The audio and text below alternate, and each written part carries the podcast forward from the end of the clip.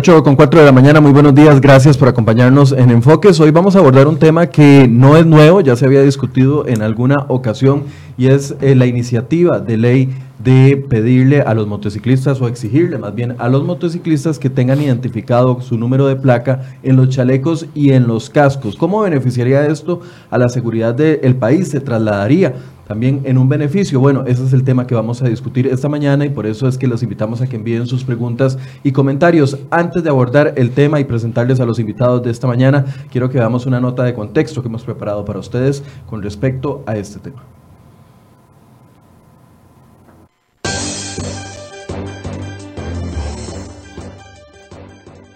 Entre 1999 y el 2005, en Colombia era obligatorio que los motociclistas usaran un chaleco con el número de placa del vehículo impreso. La regla nació después de un noticioso asesinato cometido por delincuentes que viajaban en moto. Sin embargo, el Congreso de Colombia se trajo abajo esa medida porque era un gasto oneroso para los motociclistas.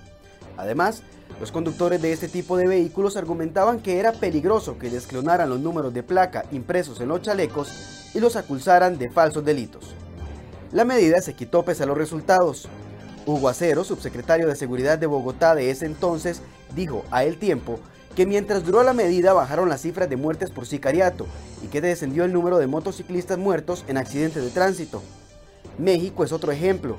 La medida existe como ley y la Policía de Tránsito aplica casas de motociclistas que no tienen chaleco con identificación. Sin embargo, la Comisión Estatal de Derechos Humanos de Jalisco la consideró discriminatoria e inconstitucional.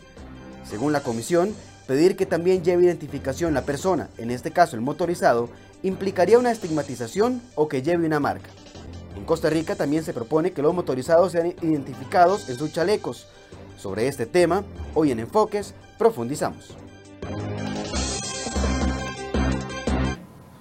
Bien, y para abordar este tema nos acompaña esta mañana don Roberto Thompson, diputado de Liberación Nacional, quien propone el proyecto de ley. Buenos días, don Roberto, gracias por acompañarnos. a usted, a don, este, a don Daniel, al señor director del OIJ, eh, don Walter eh, y a todos los que nos escuchan. Don Walter Espinosa, director del OIJ, gracias por estar esta mañana acá con nosotros, don Walter. Buenos días a, ustedes, a quienes me acompañan y obviamente a todas las personas que nos escuchan. Para el organismo de investigación judicial es muy grato tener la posibilidad de participar en esta conversación. Y también don Daniel Calderón, quien es director de la Fuerza Pública. Buenos días, don Daniel. Buenos días, un gusto acompañarlos. Tal vez empecemos, don Walter, con esta iniciativa. A ver, ya en algún momento el OIJ lo había propuesto en el 2015, me decía usted hace algunos minutos. ¿Por qué vieron la necesidad de hacer esta propuesta en ese momento? El tema de seguridad pública ha estado en, discusión desde hace muchísimos años porque es un factor que determina muchísimas de las otras actividades que se desarrolla el Estado. Y en el año 2015 nosotros acudimos a un escenario en el que empezó a notarse eh, un aumento exponencial en la cantidad de homicidios que estaban sucediendo en nuestro país. Y eso motivó aquel organismo de investigación judicial pues realizara un análisis que eh, se decantó por afirmar que había un alto índice de homicidios cometidos en el ámbito de los sicarios eh, en los que se utilizaban motocicletas y que las investigaciones se veían entorpecidas o afectadas por la imposibilidad de identificar a quienes habían cometido los hechos criminales. Esa circunstancia entonces motivó hace cuatro años aproximadamente a que se planteara el tema a la opinión pública, que se hicieran acercamientos con la Asamblea Legislativa, con el ánimo precisamente de que quienes se desplazaran en una motocicleta tuvieran algún sistema de identificación que posibilitara a la policía judicial y a la policía administrativa tomar acciones legales cuando tuviésemos noticia de que algún motociclista había participado en un hecho delictivo. Esto era y es además una disposición que no está dirigida a afectar a la población que se desplaza en motocicleta, que no pretende afectar a las actividades de transporte, sino de alguna manera permitir que las policías tengan un insumo que permita la investigación y reducir los índices de impunidad. Es más que evidente que el uso de un casco que cubre completamente el rostro y la imposibilidad de determinar cuál es el número de identificación de la motocicleta son un factor negativo para cualquier tipo de investigación o actividad policial de control, de prevención o de reacción. Y entonces a nosotros en aquel tiempo, y fue don Francisco Segura quien había presentado el, proyecto o había impulsado la idea, nos pareció muy razonable poner, eh, y además ya se había eh, conocido en otros países, eh, instar a la Asamblea Legislativa a que tomara una determinación en ese sentido. Yo les comento, por ejemplo, que entre el año 2017 y el año 2019 han ocurrido 208 homicidios en los que han intervenido motociclistas como comisores de homicidios. Y eso es una cifra muy importante. Obviamente, en este tipo de casos las investigaciones son más complicadas porque no hay posibilidad de que testigos, cámaras o fotografías nos brinden a nosotros el rostro de la persona que está participando en el hecho delictivo. Obviamente el número tampoco va a ser un factor que determine si la persona cometió o no el hecho porque los cambios, los cascos se pueden intercambiar, pero ya es un dato que permite investigar, es un dato que permite actuar y sobre todo la policía administrativa en el momento en que ocurren los hechos ya tiene por lo menos un elemento de identificación que eventualmente puede servir para eh, controlar las situaciones delictivas. Adicionalmente, esto también veámoslo en perspectiva de ventaja. Le va a permitir también a los eh, eh, motociclistas ser más visibles. Eso, como sucedió en Colombia, pues disminuye la cantidad de hechos de tránsito y adicionalmente puede servir por si ellos son víctimas de un robo y nosotros como policía tenemos que ubicar la motocicleta que ha sido sustraída no solo veamos los factores negativos, que probablemente escucharemos muchos, sino también las partes positivas. Y entendamos además que la seguridad pública nos implica y nos involucra a todos y que el aporte no debe ser solo del Estado, ni de la policía, ni de la Asamblea Legislativa, sino que el ciudadano, ante una circunstancia difícil, debe hacer un aporte. Y en este caso el aporte, ¿cuál es? Facilitar la identificación suya y facilitar que eventualmente, en caso de ser víctima, pues que también nosotros también como policía podamos ayudar. Ese panorama, antes de darle la palabra a los otros dos invitados, ese panorama que analizó el OIJ en 2015, ¿se mantiene, ha empeorado, ha mejorado? ¿Cómo lo ven de acuerdo a las estadísticas de investigación? Eh, en este año nosotros tenemos una reducción importante de homicidios, que es eh, significativa desde nuestro punto de vista. Si no me equivoco, al día de, de ayer teníamos 395 homicidios, que son aproximadamente 40 menos que el año anterior. Este, en el 2016 nosotros tuvimos 578 homicidios dolosos, en el 2017 604, el 2018 tuvo la primera disminución que fueron 585 y como le digo, este año tenemos posibilidades de disminución. Sin embargo, la cantidad de homicidios que se cometen con el uso la utilización de motocicleta este, es siempre importante. Nosotros hicimos hace un poco una eh, investigación o de, un análisis de, casos y en el 2017 hubo 82 muertes o homicidios eh, cometidos mediante la utilización de motocicleta. En el 2018 77 y este año llevamos 49. 49 en, 49 en el 2019 al 31 eh, de agosto.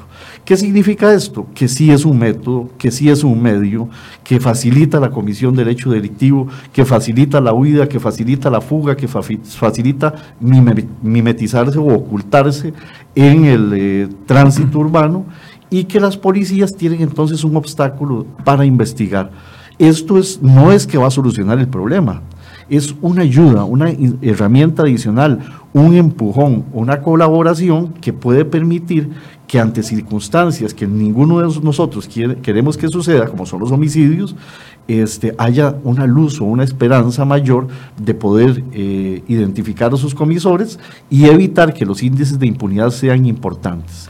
Don Daniel, en, eh, Daniel Calderón, director de la Fuerza Pública, en el día a día, en lo que ustedes enfrentan desde la Fuerza Pública todos los días, recordamos el asesinato de hace algunos días en, eh, en el Parque de la Abuelita, plena hora del día, donde había incluso una feria, dos eh, motociclistas o dos personas en una motocicleta, motocicleta se acercan como repartidores y cometen el delito, pero esos son los casos más extremos. En el día a día, ¿cómo lo viven ustedes desde esta perspectiva? Bueno, sí, ya, ya Don Walter ha sido bastante amplio, pero hay otra serie de modalidades delictivas donde también están participando las motocicletas. Por ejemplo, en el caso de los asaltos, tenemos constantemente tanto a peatones como a locales comerciales, asaltos donde están utilizando motocicletas. Hay que entender que la realidad de nuestras ciudades altamente congestionadas ha hecho que pues, la delincuencia utilice este medio de transporte y lo va a seguir utilizando. Eh, esta herramienta de control puede contribuir enormemente a la par de una serie de medidas que nosotros hemos tenido que tomar. Por ejemplo, nosotros hemos hecho una inversión importante en compra de motocicletas para los policías, para tener mejor capacidad de respuesta y además hemos invertido en entrenamiento para ellos para que puedan enfrentar esta problemática. Pero en el día a día constantemente estamos interviniendo motocicletas vinculadas a asaltos o intentos de asaltos, muchas veces logramos intervenirnos, intervenirlos a tiempo, eh, de manera que estas medidas pues, nos parecen necesarias y urgentes. Don Roberto, a partir de este panorama, eh, usted retoma una iniciativa o plantea una iniciativa de ley. Por favor, explíquela. Sí, bueno, yo primero quisiera decir que lo que mencionan tanto, perdón, don Walter como don Daniel son precisamente las razones que nos motivaron a retomar un tema que ha estado en discusión desde hace muchísimos años y en muchos países, con experiencias distintas, pero en términos generales este, con experiencias exitosas. Es decir, eh, entendemos que es un tema polémico, ¿verdad?, que genera reacción en un, sector importante de la población que utiliza la motocicleta como medio de transporte y que la mayoría, la inmensa mayoría lo hace correctamente. Eh, pero ciertamente eh, es un tema en donde ha venido creciendo significativamente, como lo dice don Walter, la utilización de las motocicletas para la comisión de delitos. Y en este caso, eh, como dice don Daniel, no solo de, del tema del sicariato, sino también del robo. permanentemente estamos viendo imágenes que hoy dichosamente, a las cuales hoy dichosamente tenemos acceso este, a través del sistema de cámaras, en donde motociclistas entran este, con el casco cubierto a supermercados, eh, asaltan a alguien en la calle, en una parada de bus, etcétera, etcétera. De, manera que yo quisiera enfocar esto, como dice Don Walter, desde el punto de vista positivo. Nosotros estamos planteando en la discusión el poder otorgarle a las autoridades, a, las autoridades administrativas, al OIJ y a los tribunales de justicia un instrumento más que permita combatir la delincuencia y el crimen organizado. Este, eh, hay discusiones eh, con respecto a, por ejemplo, grupos que se dedican, por ejemplo, al motociclismo recreativo, eh, pues que no están de acuerdo en utilizar ese tipo de de identificación, pero bueno, hay que conversar con ellos también y entender que el bien mayor es la seguridad de la población. Y la seguridad de la población tiene que garantizarse a través de distintos instrumentos. Hace poco trabajábamos en la reforma a la ley de armas, por ejemplo, en donde hubo una enorme discusión con respecto al número de armas en el país. Bueno, al final la Asamblea Legislativa tomó una decisión, es un instrumento más que tienen las autoridades para poder este, combatir la delincuencia. Yo quisiera hacer un llamado aquí en particular, una mención especial la ley de tránsito establece regulaciones para la conducción de los vehículos, igual que se identifican los vehículos automotores, igual que se exigen que en los vehículos automotores haya chalecos reflectivos, triángulos de seguridad por si ocurre un accidente, etcétera, y una serie de medidas de identificación del vehículo. Así tiene que ser en, en cualquier país civilizado. La ley de tránsito exige dos cosas en los motociclistas. Bueno, aparte de tener la motocicleta debidamente registrada, etcétera. El uso del casco, porque cualquiera podría argumentar, por ejemplo, que, de que, es más rico andar sin casco, ¿verdad? Y que es más, más eh, digamos, más libre. Eh, bueno, el uso del casco es una medida también de seguridad. Y segundo, eh, la ley de tránsito establece que todos los motociclistas deben usar ropa reflectiva. Eso no se cumple en el país en términos generales. Le voy a leer el artículo. Dice, el inciso D del artículo 117, utilizar prendas de vestir retroflectivas tanto al estar en el vehículo en movimiento como cuando se detenga a realizar alguna reparación en el espaldón o a la orilla de la carretera. Quiere decir que el uso de este tipo de, mm, digamos, de equipo eh, que, pueda identificar eh, y hacer más visible al motociclista existe ya en la regulación. Lo que se está planteando es que adicionalmente al uso del casco y al uso de este eh, equipo se identifique con el número placa y que las autoridades tengan la posibilidad de poder este, ejercer un mayor control. Entonces sería obligatorio imprimir el tipo, el número de placa en el chaleco y pegarlo también en el casco. Ah, esa es la idea. Además de una placa delantera. Además de una placa delantera que no existe en este momento, ¿verdad? Y que evidentemente este, facilitaría Todos estos son, Michael, instrumentos que, que, permitirían mayor identificación. Hoy tenemos, dichosamente, gracias a la tecnología, un sistema de cámaras de vigilancia, incluso muchísimas municipalidades están invirtiendo, negocios privados pero ¿de qué le sirve a las autoridades eh, tener acceso a esas cámaras? Ah, ¿De qué le sirve a los tribunales de justicia tener acceso a esas cámaras si no podemos de alguna forma identificar? Que haya posibilidades de que se burlen esos controles, como en todo. Igual se puede burlar la ley que obliga o que restringe a dos armas por persona, igual se puede eh, burlar algunas otras leyes. El otro día vi que hicieron el Ministerio de Seguridad este, una serie de retenes eh, y lo que más se detuvo fueron motocicletas. Eh, si no me equivoco, alrededor de 200 motocicletas que no tenían, digamos, todas las condiciones para circular en el país. Eh, no se pretende bajo ninguna circunstancia afectar a los miles que dependen de la motocicleta, pero estoy seguro, y yo he recibido muchos mensajes en mis redes sociales, de que la gente que está al día, que no tiene ningún problema, eh, está de acuerdo eh, en una identificación más, porque eso también a ellos les da mayor seguridad. Ahora, establece esos tres eh, requisitos. ¿Habría una penalidad según el proyecto de ley que usted presenta? Claro, es que si no, no tendría sentido. Es decir, básicamente las autoridades quedarían autorizadas para el decomiso del automotor si no sé si en un retén o en alguna revisión no se encuentra que está cumpliendo con esas condiciones. Que va, por supuesto, en las dos vías, en la vía de los accidentes yo no tengo aquí el dato, pero es impresionante la cantidad de fallecidos por accidentes en motocicleta en el país. Este, bueno, esto permitiría también hacerlos mucho más visibles. ¿Recuerda de cuánto sería la multa? Eh, las multas quedan iguales a las que está establecida en la ley de tránsito, digamos, pero también hay un tema importante que conversaba antes con don Walter. Hay que apoyar los esfuerzos de, la Policía de Tránsito y de la Fuerza Pública con la Policía Municipal, por ejemplo. Es decir, nosotros tenemos que, buscar de qué manera estos instrumentos nos permiten controlar mejor.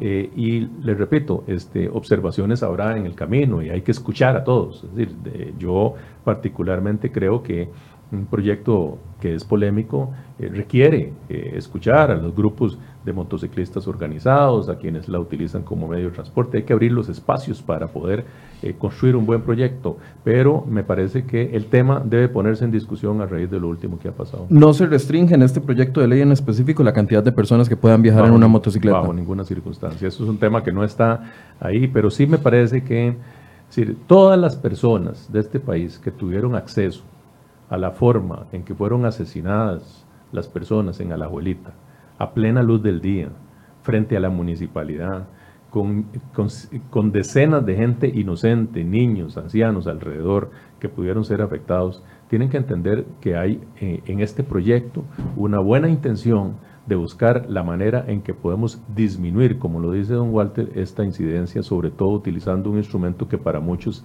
es muy importante.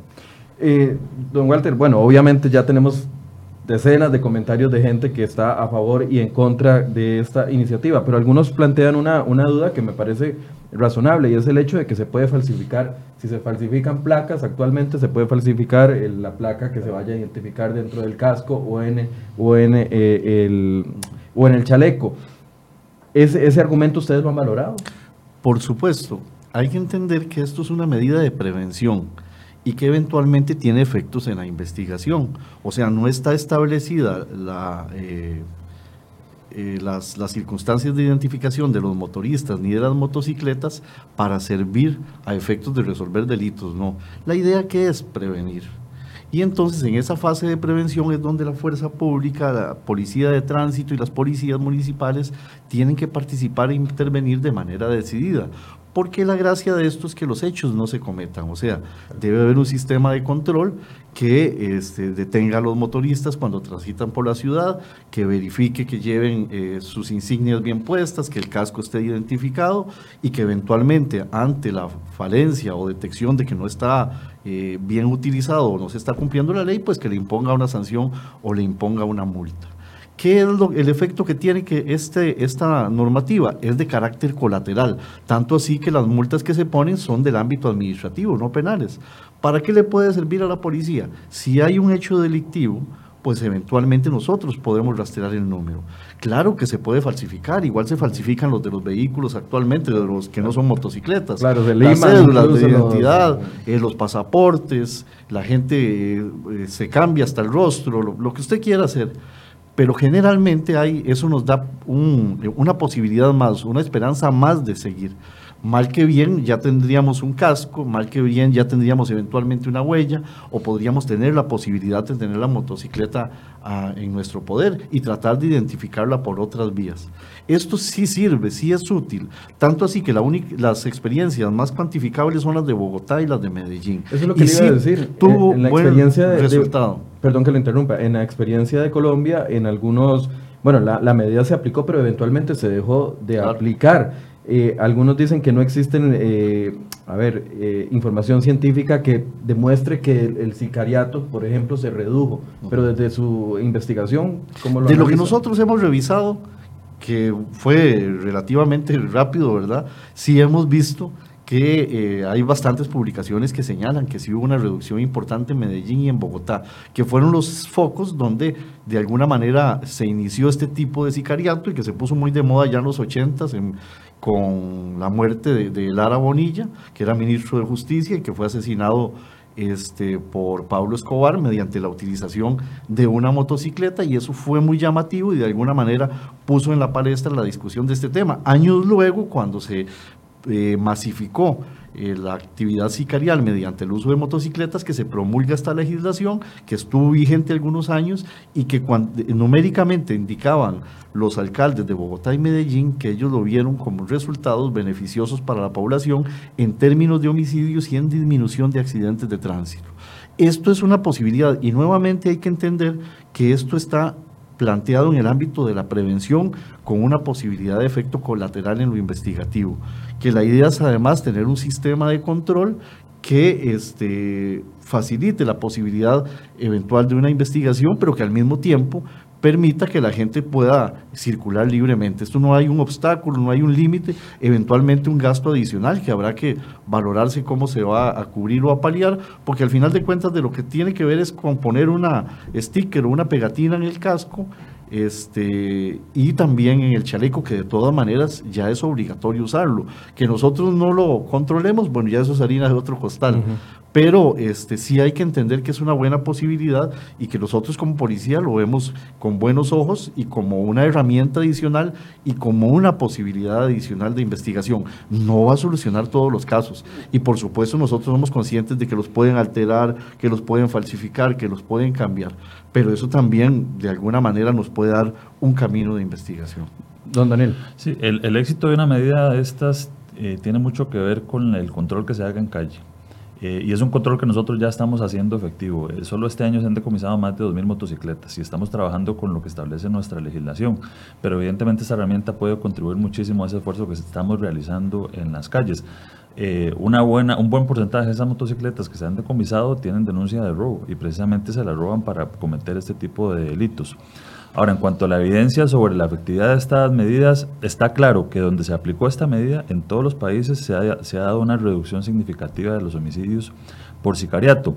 Eh, lo que no se ha podido demostrar, quizás eh, lo que algunos científicos o cientistas sociales por ahí extrañan es que se atribuya directamente a esta medida, no, es que eh, se han aplicado un paquete de medidas, incluso en algunos países se han aplicado medidas más restrictivas, como por ejemplo en ciertas franjas horarias y en ciertos lugares totalmente restringir la circulación de dos eh, ocupantes masculinos en una motocicleta. Eso era lo que le iba a preguntar, porque fue una iniciativa, bueno, no una iniciativa, pero un tema que planteó incluso el ministro de Seguridad, don Michael Soto, en algún momento el, el año anterior, el hecho de que no puedan viajar dos personas en la misma motocicleta Claro. bajo circunstancias especiales, entiendo. Claro, en este momento no estamos aplicando medidas tan restrictivas como esa, estamos hablando únicamente de controles básicos que permitan la identificación de las personas eh, que circulan en motocicleta. Y como le decía antes, esto va a ser efectivo en el tanto se haga un buen control en carretera porque eh, nos va a permitir identificar a las personas que están circulando al margen de la ley justamente eh, probablemente con la intención de cometer algún delito. Pero en, eh, esa, esa intención o esa, o esa preocupación de que dos personas viajen en una motocicleta bajo ciertas circunstancias todavía permanece, digamos. Eso es, eso es algo del día, al día, del día a día en, la fuerza pública y que la fuerza pública está preocupada por Lo que, lo que había planteado el señor ministro es que se podría plantear en algún momento restringir eso en algunas franjas horarias y en algunos lugares. En este momento no estamos pensando todavía en aplicar esa medida, simplemente estamos hablando de apoyar esta iniciativa que, que nos va a facilitar mucho. ¿Y, la ven necesaria, don Daniel, en algún, en algún sector específico de, de, la GAM o, del país? Creo que por ahora, por ahora no. Eh, por ahora sí pensamos que medidas como esta pueden contribuir enormemente al trabajo que se está haciendo. Eh, así que por ahora no hemos pensado en esa alternativa y porque incluso ya habría que ver desde el punto de vista legal qué implicaciones tiene, ¿verdad? No es tan sencillo aplicar una medida como esa que, que pues podría tocar derechos constitucionales. ¿Usted lo ha valorado, Roberto? No, no, en realidad no, en este momento no. Este, nosotros eh, lo que estamos planteando es el tema de identificación, pero esas, ese tipo de restricciones no, no están. Digo, lo aclaro porque hoy, hoy, hoy en, en, las redes sociales uno recibe todo tipo de mensajes, hasta insultos, ¿verdad? Eh, porque nos hemos convertido en, en un país que, que, que, que, cuestiona mucho todo aporte. Y yo, yo pienso que aquí sí, evidentemente todos tenemos que poner un poquito de nuestra parte. Vea, vea usted las cifras que, de que habla don Walter y vea las cifras de que habla don Daniel. Dos mil motocicletas eh, dice don Daniel, este, decomisadas durante solo este año. Eso tiene que decirnos algo como país. En realidad yo pienso que eh, estos son temas que aunque podrían no ser populares para un grupo de gente que se podría sentir afectada, eh, yo todavía no he encontrado razones, digamos, justificaciones válidas para, digamos, combatir los argumentos que la gente que trabaja en seguridad como ellos nos han, nos han dado, nos siguen dando. Obviamente, de nuevo, habrá un espacio de construcción, pero no hay ninguna iniciativa que tienda a limitar el número. Entendemos que es una herramienta de trabajo para miles de personas, eso lo tenemos claro, y que es gente honesta, ¿verdad? Pero precisamente por ser gente honesta, yo pienso que debería ser aliada para identificar a los que no lo son.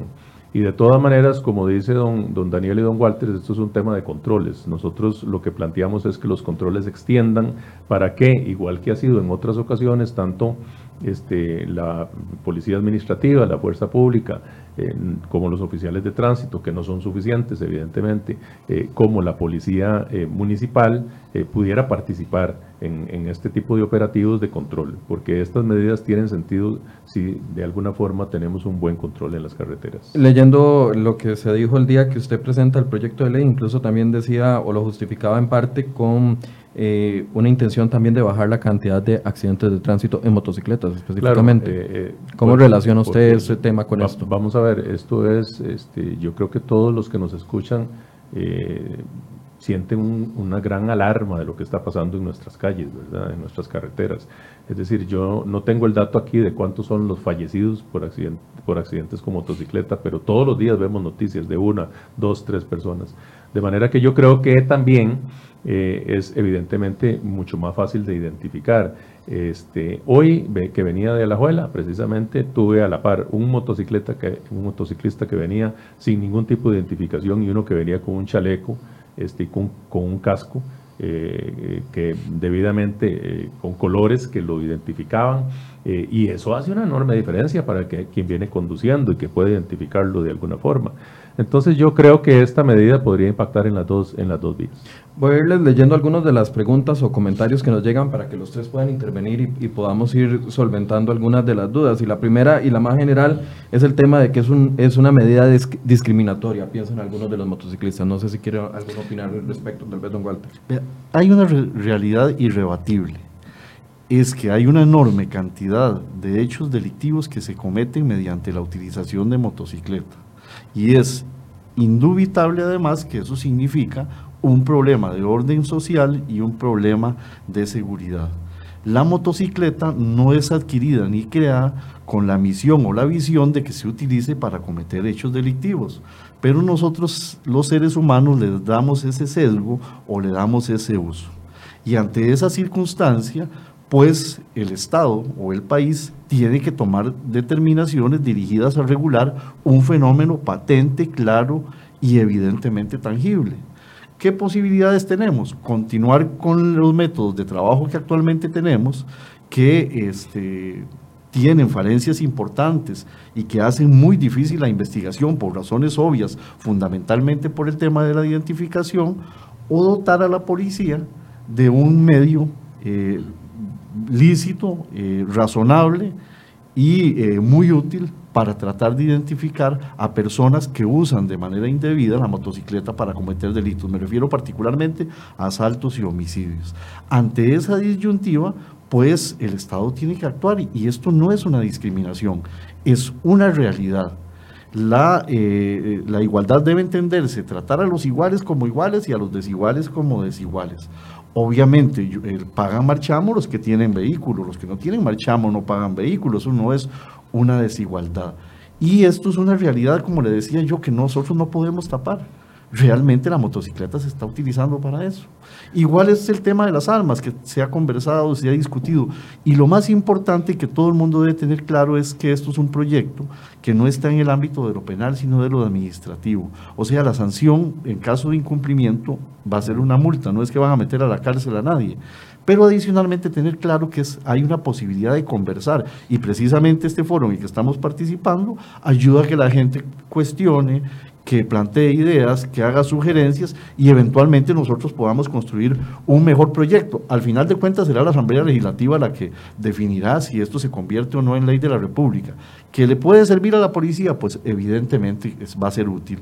Y entonces nosotros como población tenemos que definir y decidir qué queremos.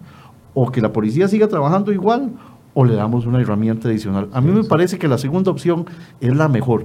Y en esto hay que tener muy claro y la gente debe entender y no olvidar, nosotros vivimos en una región difícil, en una región donde hay muchos homicidios, donde hay muchas armas de fuego, donde hay muchos asaltos, donde hay inseguridad y esto es una posibilidad de reducción y además de que la ley penal sea un poquito más eficaz, que la fuerza pública pueda mejorar el, gran trabajo que de por sí ya está haciendo y que la gente esté más tranquila en la calle, que vea si pasa una motocicleta, por lo menos que diga, mire, ese es el número de placa de la moto y también está en el casco, ya eso da, digamos, una sensación de tranquilidad. Y le estoy hablando en un ámbito que no es necesariamente de investigación, sino de la realidad social. ¿Es discriminatoria? No, yo creo que no, porque, bueno, en todo caso, cualquier medida de control o de convivencia social podría calificarse como discriminatoria. Eh, yo podría decir que por qué le ponen este, las placas a mi, a mi vehículo eh, enfrente y atrás, porque de todas maneras entonces cualquiera va a identificar que es mi vehículo y entonces podrá, digamos, eh, seguirme o, o, identificarme en cualquier, en cualquier momento. El tema con las motocicletas es que además este, la persona se convierte prácticamente en, lo visible de la motocicleta. Y por eso, este, es, y además tiene las facilidades eh, en el caso de que se quiera utilizar como un instrumento para la comisión de un delito, de poder eh, burlar fácilmente el tema de este, los, digamos, los, controles que se van, se van a hacer, la, la propia identificación. Vea usted lo que pasó en Alajuelita. Y yo estoy seguro que de la gente que nos está viendo, hay cientos de personas que han sufrido asaltos. Eh, un compañero nuestro en, la Asamblea Legislativa, en una parada de, bus, estaba simplemente ahí esperando el, bus y llegan dos este, personas con, casco y sin ninguna identificación, se bajan con el revólver, le quitan las cosas y se van. Eh, probablemente ese hecho quedó grabado en alguna de las cámaras en donde estaba, pero ¿qué hacemos nosotros con que quede grabado? Yo le preguntaba a don Walter, ¿qué posibilidad real hay de identificar a una persona que entre con un casco completamente cerrado, sin ninguna identificación, en una motocicleta totalmente eh, sin ningún tipo de identificación, a un supermercado a asaltar, incluso que, haya cometido este, homicidios también? Entonces yo, yo, yo vería esto como un aporte positivo, un instrumento positivo, que en el camino tengamos que construir algunos algunos, escuchar a todos los grupos, de eso se trata, Michael. Es decir, nosotros estamos aquí buscando soluciones. Yo estoy en la Comisión de Seguridad Ciudadana. Las cifras que tanto don Michael como el señor ministro, como don Daniel han llevado a la, a la comisión este, son alarmantes en cuanto al crecimiento de algunas, algunas eh, prácticas de crimen organizado, como el sicariato, por ejemplo, es evidente eh, que se están además cometiendo a la luz del día en cualquier lugar ¿verdad? Eh, entonces yo creo que estas medidas tienen que verse desde ese punto de vista. Y claro que implican, digamos, algún tipo de disposición de la gran mayoría, ¿verdad? Que son eh, los conductores responsables, los que se usan para su trabajo, para trasladar a sus niños a, la escuela, eh, para actividades recreativas. yo le voy a decir una cosa, yo tuve motocicleta este, hace algunos años y, este, y también formé parte de un grupo que lo hacía recreativamente y yo no hubiera tenido ningún problema en utilizar una identificación, me hubiera sentido mucho más seguro en ese momento, como creo que se van a sentir hoy mucho más seguros quienes ayuden y colaboren en generar este instrumento para que las autoridades eh, administrativas y las autoridades judiciales y las autoridades en general y la ciudadanía, como dice don Michael, sienta mayor eh, seguridad. Eh, la mayoría de, detenciones que hacen cuando hacen los megaoperativos de motociclistas y de motocicletas eh, son motocicletas eh, que están bajo las reglas actuales, o sea, están cumpliendo con la ley o son motocicletas alteradas, o sea, ¿qué es lo común de encontrar? Y también sí quiero opinar con respecto a que algunos creen que es una medida discriminatoria. Sí, no, yo, yo no veo la discriminación, como hemos dicho ampliamente, es una medida de, pues, de control y que se vuelve necesaria ante la realidad. Lo que pasa es que bueno, ciertamente algún, estas medidas de control generan cierta generan incomodidad porque vienen a afectar este, la situación en la que se encuentra pues, cada una de las personas, especialmente los motociclistas, pero hay que entender que esta es una contribución y que lo que está en juego es la seguridad del país. Eh, en cuanto a la realidad es que, como le decía antes, pues si bien es cierto, la mayoría de las personas andan este, a derecho, si hay un alto porcentaje de motocicletas o motociclistas que se encuentran en, una situación este, irregular. Como le decía antes, son más de 2.000 solamente por infracciones a la ley de tránsito, operaciones que se hacen normalmente con policía de tránsito y policía municipal, y una cantidad importante de motocicletas robadas. Eh, si nosotros logramos que se materialice esta identificación, para la policía va a ser mucho más fácil en carretera detectar a estas personas que están al margen de la ley. Eh, nosotros eh, Siempre está esa posibilidad de evadir la norma, como pasa con los, con los vehículos, como pasa con, con, otros medios de transporte, porque incluso en las avionetas que utilizan para, para mover este, cantidades de droga y dólares, normalmente eh, alteran las, la, la matrícula de, de, estos medios de transporte. Ahora sí que es una medida que siempre se va a generar. Pero es mucho más fácil para la policía en carretera identificar a estas personas que están al margen de la ley eh, incluso ya viendo este, la identificación a distancia, vía radial se puede ir consultando esa, esa matrícula. Nosotros siempre llevamos o tratamos de llevar al día para el personal que está en carretera eh, las matrículas de los vehículos y motocicletas que han sido alertadas por, por robo o por vinculación a algunos delitos eh, y tratamos de llevar eso día a día. Así que de verdad que esto, pues, eh, como ya hemos dicho ampliamente, pues pensamos que puede ser positivo. Dice Esteban Portilla, ¿dónde diablos pego mi placa delantera? ¿Ustedes van a cubrir los gastos? Bueno, es, un, es una inversión que tendría que hacer cada motociclista. Sí, bueno, eh, vamos a ver, todos esos aspectos técnicos tendríamos que revisarlos en el, en el curso de la discusión del proyecto. En realidad me parece que aquí lo más importante es como dice don Walter, verle las cosas este, positivas. Alguna gente dice que, eh, esto es una tontera, que no va a ayudar. Bueno, yo se trata de aportar. Es decir, hay una realidad.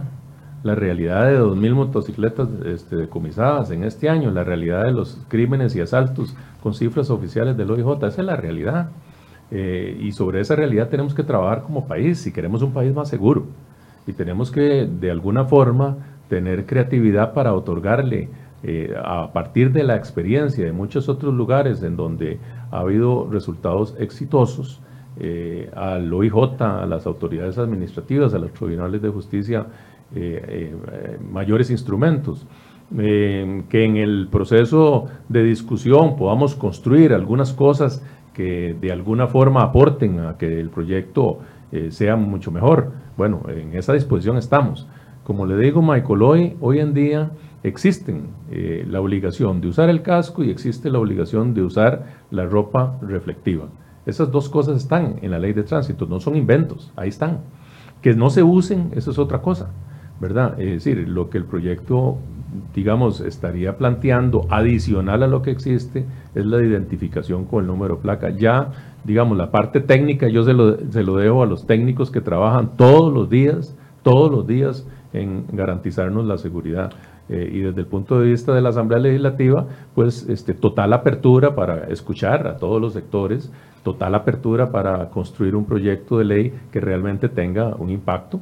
Eh, y yo creo que los mismos motociclistas, a quienes invito a que se acerquen a conversar, eh, no solo a mi despacho, sino en términos generales a la Asamblea Legislativa, a conversar este, podamos este, aportar en la construcción de ese, instrumento. Pregunta Enzo Rojas, ¿hay un estudio técnico que indique que la medida va a ayudar o se va a hacer algún estudio técnico para poder eventualmente demostrar si eh, va a, a, facilitar o no?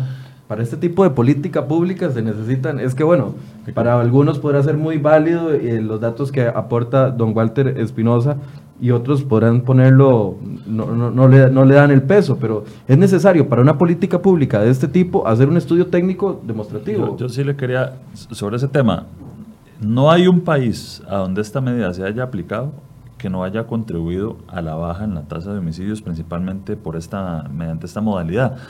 Como le dije antes, lo que pasa es que es un paquete de medidas. Normalmente no viene solo a la medida de ponerle el chaleco y el casco. No, no, porque si ponemos la medida del chaleco y el casco y no hacemos operaciones en calle y no seguimos haciendo lo que estamos haciendo, pues no va a ser efectivo. Eh, como le decía antes también, en estos otros países, en casi todos, se han aplicado incluso medidas más restrictivas. Y cuando se ha retrocedido eh, eh, es cuando, por ejemplo, en, en algunos momentos en en Medellín se, se, levantó totalmente la medida y después la tuvieron que colocar por un, por un tiempo ante el incremento nuevamente de la modalidad de, de sicariato este, con motocicletas. Entonces sí hay evidencia internacional de que esta medida ha contribuido.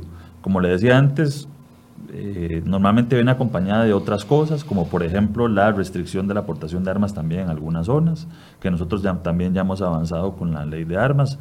O sea, eh, eh, se han venido tomando una serie de medidas en el ámbito operativo, en el ámbito de la, adaptación de la norma a la, a la realidad nacional, desde, desde el punto de vista de la investigación.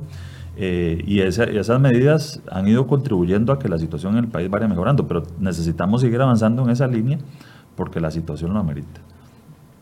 Mire, esto no es un tema de planes piloto, es un tema de, porque la ley no se puede establecer de esa manera.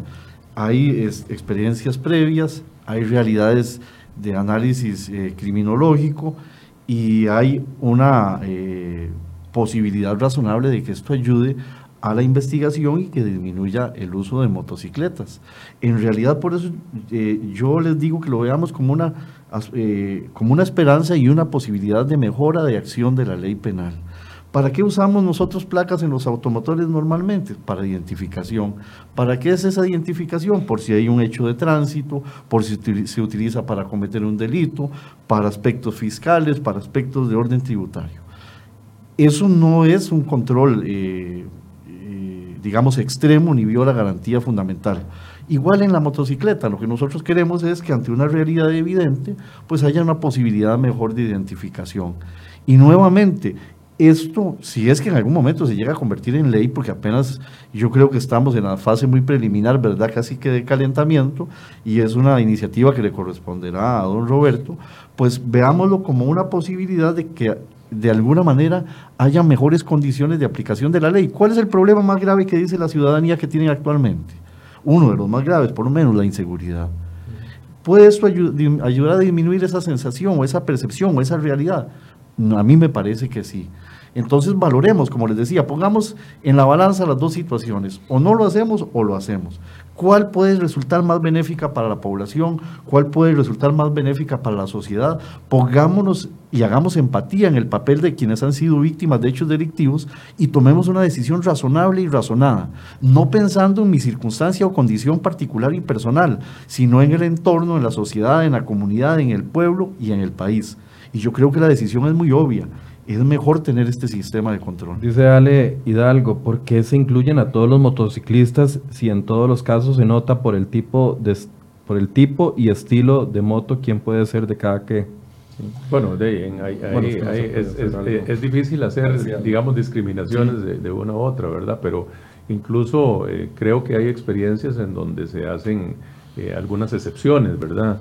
incluso se restringen las zonas, digamos, uno entenderá que los grupos de, de, motociclistas que lo usan de forma recreativa y que salen los fines de semana y que salen los domingos y que salen en grupo y que salen identificados. Bueno, eh, esos no están en, en, estos planes, ¿verdad? Ni están utilizando la motocicleta para esos propósitos. Uno tiene que entender eso también.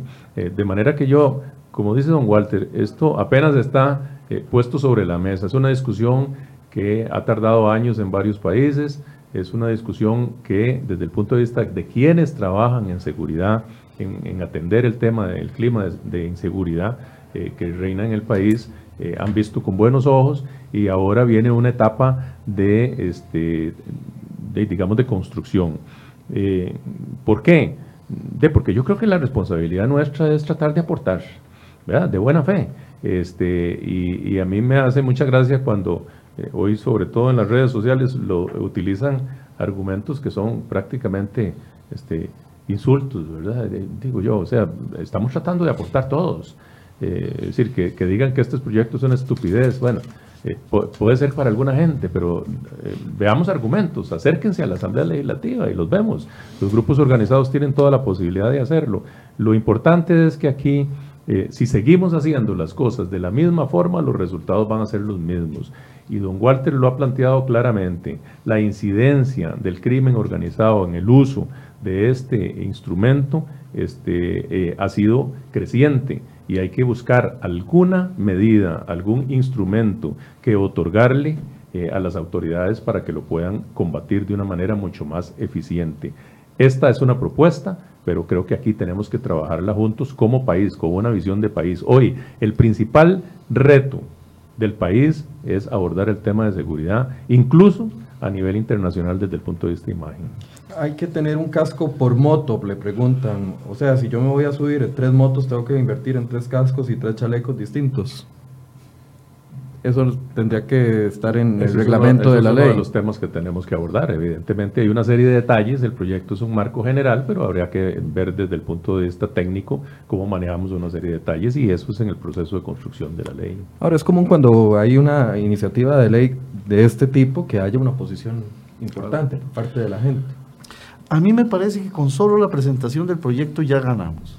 Primero porque estamos hablando de seguridad, estamos poniendo las barbas en remojo, estamos escuchando a seguridad pública hablándonos del sistema de control que tiene, de la efectividad que tiene en carretera, del eh, decomiso importante de motocicletas, hemos conversado de la incidencia que tiene en la realidad delictiva, hemos eh, claramente concluido en que este tipo de, de transporte se utilizan asaltos y homicidios y estamos todos claros en que hay un problema de, inseguridad y que esta es una posibilidad de ayuda, no de solución total, pero sí sería un buen espaldarazo. Entonces yo pienso que con solo la conversación, la discusión, el planteamiento de la población, el programa, ya todos vamos avanzando un poco generando la conciencia de que la seguridad implica que todos intervengamos y participemos y que pongamos algo, algún tipo de restricción yo tengo que aceptar para que el país esté mejor. Y esa es precisamente la, idea. la seguridad es una consecuencia de la aplicación de la ley. Y eh, la policía puede hacer que haya más seguridad si las leyes son mejores. Esta es precisamente esa circunstancia, una posibilidad. Hay que decirlo claramente, eh, las organizaciones criminales que están utilizando este medio de transporte para cometer esos fines, por supuesto que son en este momento los más interesados en que esto no se apruebe. Eh, porque no hay otro medio de transporte que les ofrezca la facilidad que les ofrece la motocicleta para cometer ese tipo de delitos, así que lo van a tener que seguir utilizando y esta medida los va a incomodar. Eh, ese es el grupo en este momento que yo veo pues, eh, con un interés mayor de que esto no se, no se apruebe. Para el ciudadano honesto que simplemente utiliza este como su medio de transporte para viajar a su trabajo o con fines recreativos, eh, pues lo que le puede significar es alguna inversión mínima para, para, su chaleco y su casco. No veo, digamos, alguna otra forma en que lo vayamos a incomodar porque no se les está limitando de ninguna manera la, la circulación. Eh, y efectivamente, pues eh, pienso que, y yo en algún momento también este, participé de estos grupos y, me gusta muchísimo andar en moto, todavía salgo a veces a, los operativos en motocicleta eh, no veo de qué manera esto vaya a generar alguna incomodidad. Ya le digo, puede representar alguna inversión eh, mínima en, su chaleco y tal vez la sticker del casco, eh, y me parece que eso, como contribución a la seguridad del país, pues es, es, mínimo. aprovechando de que don Roberto está en la Comisión de, de Seguridad y Narcotráfico, desde la perspectiva de las autoridades, tanto de la fuerza pública como de las autoridades judiciales, ¿qué otras iniciativas ayudarían a paliar el tema de la inseguridad? Ya recientemente tenemos la ley de armas, ahora se plantea esta discusión. ¿Qué otros temas creen que son necesarios desde la perspectiva de cada cual eh, de empezar a abordar o empezar a, entrarle? nosotros delitos tenemos muchos, bastantes y suficientes. Las policías están trabajando de manera coordinada y con una eh, visión homogénea de la realidad y me parece a mí que los resultados son eh, eh, por lo menos valorables. Y adicionalmente se han promulgado legislación, leyes últimamente que ayudan a la policía como el tema de las armas, este, algunas otras iniciativas relacionadas con fortalezas procesales que nos pueden ayudar.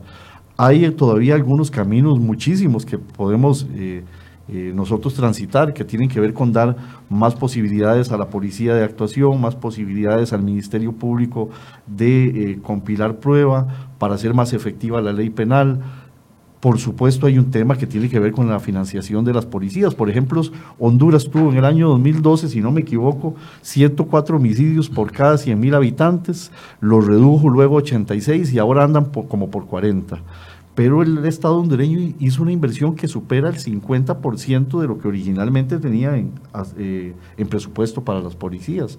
Porque obviamente las policías requieren tecnología, requieren eh, eh, desplazarse, requieren armas de fuego, requieren innovaciones de toda naturaleza y eso pues cuesta dinero. Ahora también que pensar en ese, en ese aspecto que es un aspecto doloroso, ¿verdad? Sobre todo en un momento de crisis fiscal, pero la inseguridad requiere policía. Igual que cuando yo estoy enfermo, tengo que ir a un doctor.